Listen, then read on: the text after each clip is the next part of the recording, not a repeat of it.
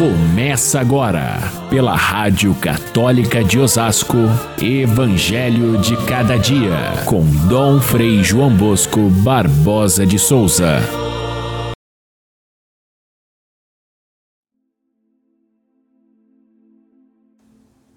Jesus e seus discípulos chegaram à outra margem do mar, na região dos Gerazenos.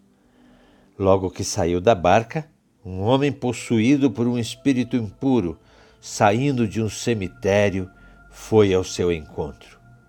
E vendo Jesus de longe, o endemoniado correu, caiu de joelhos diante dele e gritou bem alto: Que tens a ver comigo, Jesus, filho do Deus Altíssimo?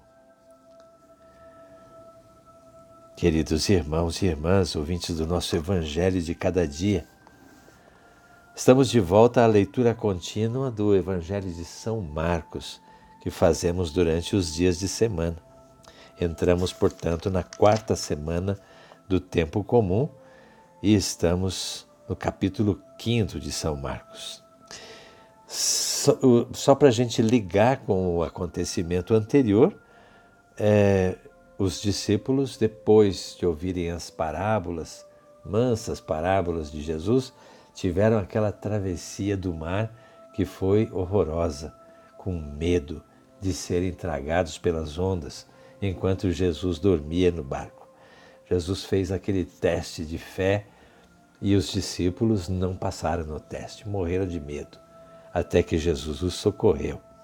E chegado do outro lado, a gente pode ver a intensidade desse relato do Evangelho apenas chegado dessa travessia cheia de medo, encontram-se com esse homem louco, furioso. E São Marcos o descreve assim com, com detalhes.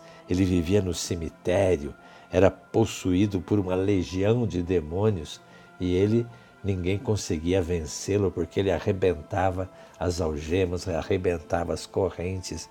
Era realmente algo assim de, de espantoso esse homem tomado pelo mal. Esse fato é narrado também por São Mateus e por São Lucas, portanto, um evangelho que foi muito usado na catequese de todas as comunidades. E São Marcos é um pouco mais detalhado. Como São Marcos escreveu por primeiro, é de supor que Mateus e Lucas amainaram um pouco a, o relato para não assustar tanto os seus catequizandos. Mas é interessante a gente ler o, o, relato com todos os seus detalhes. É um relato longo e, e muito realista num determinado sentido. É um dos milagres mais difíceis de interpretação, porque ele carrega diversos símbolos que estão ali usados no relato. Muito realista, eu dizia, por causa da descrição do homem, com seus detalhes de violência, ele arrebentava correntes, ele se feria a si próprio.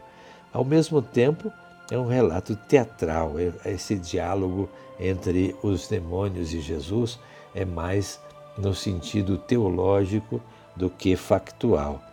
E tem a história da manada de porcos, que é, os demônios vão para os porcos e de lá eles despencam no, no mar e se afogam.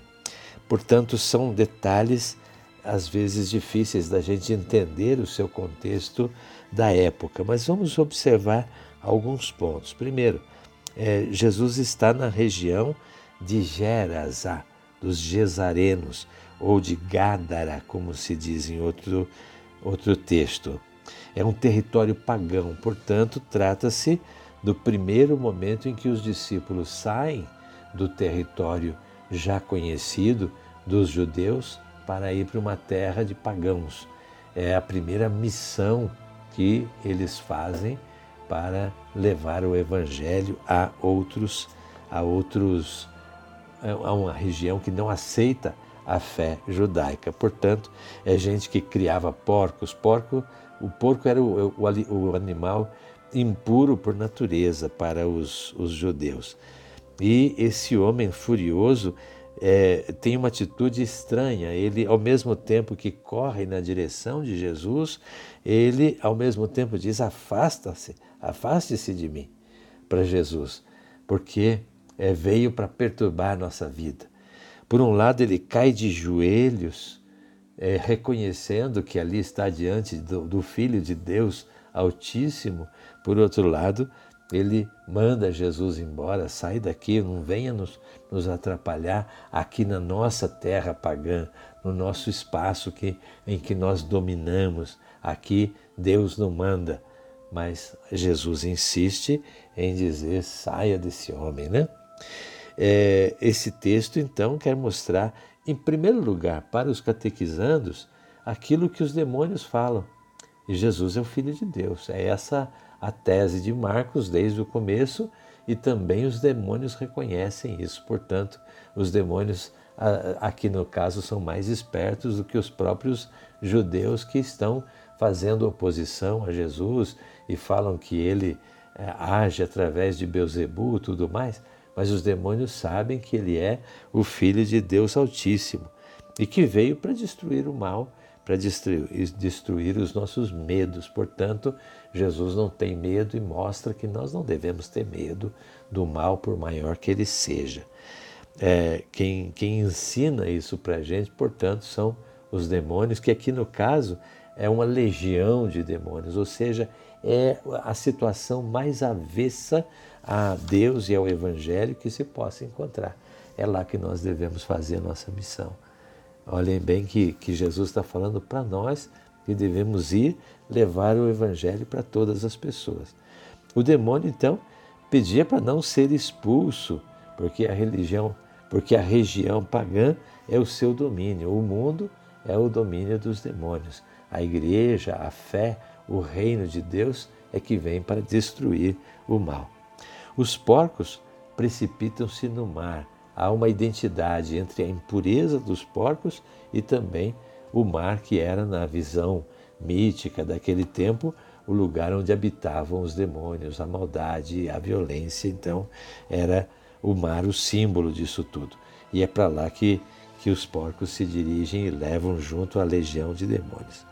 E aquele homem, então, que antes estava dominado pelo mal, ele se encontra em seguida em plena em, pleno, em plena posse do seu juízo e também disposto a levar a, a, notícia para outras pessoas, a divulgar o fato de que Deus o salvou. E Jesus então devolve a paz àquele lugar.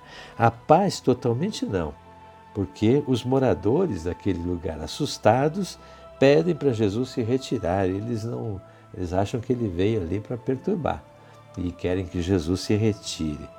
É uma, é uma nota interessante porque é, nesse primeiro, é, nessa primeira entrada dos apóstolos no território pagão, essa primeira missão não foi totalmente bem sucedida e muitas vezes pode acontecer isso conosco, quando nós buscamos levar a fé para outras pessoas que não conhecem o Evangelho ou que vivem numa situação completamente diferente daquela que é o mundo de Deus, as pessoas não aceitam, nem mesmo sabendo que vem da parte de Deus. Muitos recusam o ensinamento da fé, apesar de saberem que vem, que vem de Deus. Mas o homem sobra ali é transformado num verdadeiro apóstolo que vai pregar e divulgar o bem que Deus lhe fez. O que, que nós podemos tirar de prático nesse, desse evangelho tão complicado, tão difícil? Primeira coisa é o contexto missionário. Temos que levar a fé para o mundo pagão, para o mundo que está aí, que tem outros valores diferentes dos nossos. Basta que a gente olhe o noticiário ao redor de nós ou também distante, a gente vai ver que o mundo é dominado pela, pelo egoísmo, pela maldade, pela violência. Quantos é que enfrentam no dia a dia da vida essa situação difícil? O segundo contexto é o da igreja. O mundo sabe que os valores da igreja são de Deus, mas muitas vezes não quer deixar o seu jeito de ser e por isso condenam afastam a igreja, não querem saber dela. E tem o contexto pessoal também que, é, mesmo que a pessoa esteja enraizada no mal, se Deus toca o seu coração, ela é capaz de se converter e se tornar realmente uma pessoa de Deus. Os interesses do mundo são muitas vezes motivo para não assumir a fé. Os interesses daquele povo eram os porcos que se perderam. O prejuízo financeiro fez com que eles não quisessem saber de Jesus. Assim também muitas vezes hoje no mundo acontece que as pessoas não querem perder os seus, os seus valores, os seus privilégios, os seus recursos e por isso não querem Jesus. Agora, mesmo frustrada a tentativa do Evangelho, sobra a boa semente que vai dar frutos. São muitas as lições. Fiquemos todos com Deus. Até amanhã, se Deus quiser.